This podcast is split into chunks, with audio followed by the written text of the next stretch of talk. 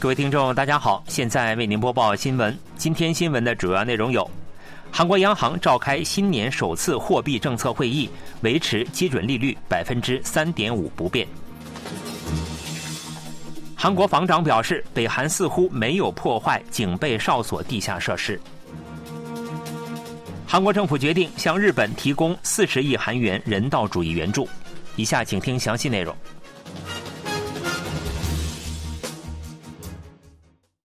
韩国银行在新年首次货币政策方向会议上决定维持基准利率百分之三点五不变。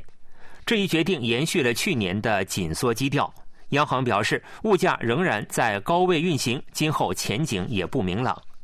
央行金融货币委员会决定维持基准利率在年百分之三点五的水平不变，这是央行自去年二月起连续第八次冻结利率。委员会表示，虽然物价涨幅持续放缓，但仍在高位运行，且前景不确定性也较高。当前有必要维持紧缩基调。央行行长李昌镛表示，进一步加息的必要性较以往有所降低，但他也否认了市场上出现的降息预期。委员会委员认为。当前讨论降息为时尚早，过于急切的降息有可能导致物价涨幅再次扩大，并刺激对房价上涨的预期，而不是提振经济。韩国消费者物价涨幅已连续五个月高于百分之三，去年十二月为百分之三点二。韩国与美国的利率差维持在百分之二不变。韩国国防部长官申元时表示，北韩似乎没有捣毁九一九南北军事协议中决定拆除的非武装地带内警备哨所地下设施。申元时长官日前在接受媒体采访时表示，北韩只破坏了地面所看到的哨所，剩下的哨所内部地下似乎完全没有动过，甚至可以马上进行修缮后入住。他说：“立即向警备哨所投入兵力和装备，意味着警备设施地下有可以基本生活的设施。如果全部被破坏的话，现在应该重新施工，但是目前没有施工征兆。”申元时长官表示，本月八日至九日，北韩国务委员长金正恩视察军工厂进行现场指导的报道中所出现的武器系统，是二零二二年四月北韩首次试射的短程战术导弹。他说，北韩有可能向俄罗斯出口了该导弹。申元石长官预测认为，北韩有可能不久后试射去年十一月两次进行导弹引擎测试的新型中程弹道导弹。北韩似乎正在持续进行新型洲际弹道导弹的试射准备，今年年初有可能进行试射，最早可能会在一月发射。对于北韩试射洲际弹道导弹的问题，申元时长官表示，北韩都在进行高角度发射洲际弹道导弹，因此对弹头载入大气层技术和精密打击能力等的可信度尚未得到验证。今年北韩有可能按照实际射程以正常角度发射。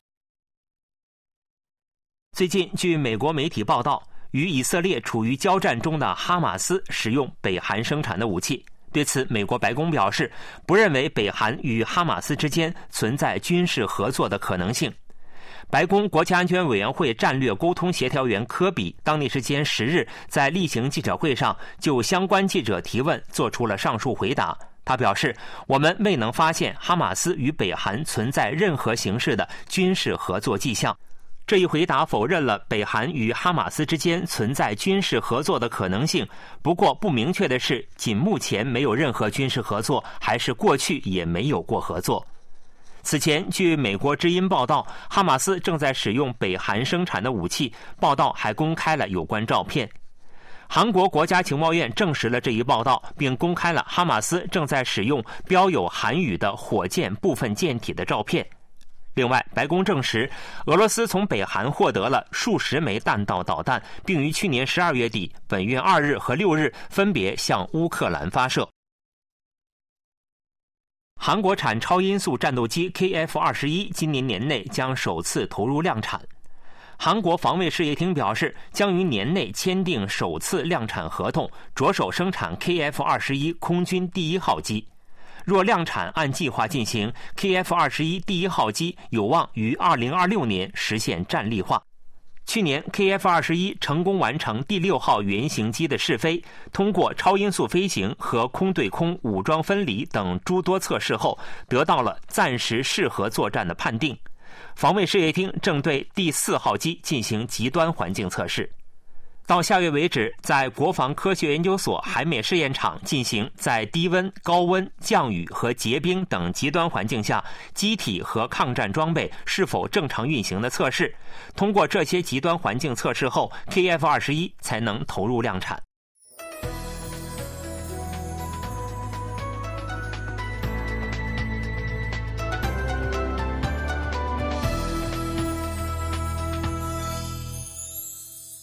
KBS World Radio，这里是韩国国际广播电台新闻节目，欢迎继续收听。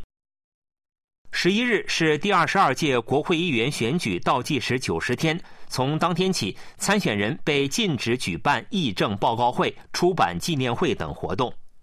据中央选举管理委员会消息，根据《公职选举法》，从国会选举前九十天起，不得举办参选人议政报告会、出版纪念会、出现政党或候选人名字的书籍、电影和摄影宣传活动。另外，截止到十一日，有意参选的公务员、政府投资机关、地方公社和公团的全职高层，《公职选举管理条例》规定的媒体人等需辞职。此外，由于近期深度伪造技术被广泛运用，选举管理委员会决定从十一日起对假新闻进行打击。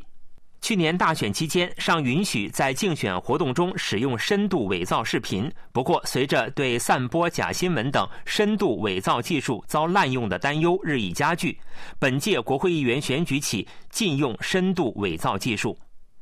选举管理委员会从十一日起运营人工智能识别组，打击利用深度伪造技术的竞选活动。日帝强占期强征劳工受害者再次在针对日企的索赔诉讼中获胜。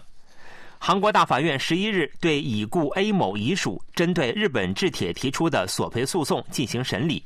维持原告部分胜诉的原审判决不变。由此，日本制铁需向遗属支付一亿韩元和逾期损失赔偿金。二零一二年，大法院首次认可受害者的赔偿请求权，随后部分受害者接连提起诉讼，本案为其中之一。上月二十一日，大法院在其他受害者提起的另一起诉讼中，也判定日企负有赔偿责任。不过，日本企业顽固拒绝赔偿，预计遗属获得日企赔偿的可能性不大。日本政府对大法院认可被告日企的赔偿责任表示极度遗憾，绝对无法接受。韩国政府决定向正在进行能登半岛地震灾后重建工作的日本提供三百万美元的人道主义援助。外交部十一日公布了这一决定，并表示希望这次援助能够帮助受灾地区的重建工作，使居民尽快恢复日常生活。外交部表示。将就具体援助内容与日方协商。日本外务省表示，直到现在，包括尹锡悦总统的书信在内，韩国不断发来温暖的慰问。韩方此次措施体现了两国的友好关系，日本政府对此表示欢迎和感谢。本月一日，能登半岛发生震级为七点六级的地震，截至本月十日，已造成二百零六人死亡，二点六万人受灾。截至去年十一月底，韩国财政赤字再次超过六十万亿韩元。企划财政部十一日公布的月财政动向一月刊显示，截至去年十一月，政府总收入为五百二十九点二万亿韩元，较前一年同期减少四十二点四万亿韩元。受房地产交易萎缩、企业业绩低迷的影响，收入税、法人税、附加税均出现减少，拖累国税收入下滑四十九点四万亿韩元，为三百二十四点四万亿韩元；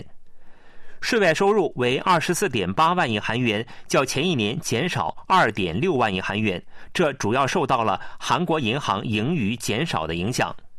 截至十一月，总支出为五百四十八点六万亿韩元，较前一年同期减少七十三点八万亿韩元。主要原因是新冠疫情应对项目规模缩小，地方交付税减少，小工商户损失补偿项目结束。以十一月底为准，综合财政收支出现十九点五万亿韩元的赤字，管理财政收支出现六十四点九万亿韩元的赤字，高于政府提出的预期值五十八点二万亿韩元。管理财政收支是从综合财政收支中扣除国民年金等四大社保基金后得出，反映了政府的实际财政情况。截至十一月。国家债务为一千一百零九点五万亿韩元，较前一个月增长四万亿韩元，已超出政府的全年预期值。不过，企划财政部表示，国库券偿还后预计将接近预期值。去年全年的国库券发行量为一百六十五点七万亿韩元，十二月外国投资者投资额净流出二点二万亿韩元。新闻播送完了，是由于海峰为您播报的，感谢各位收听。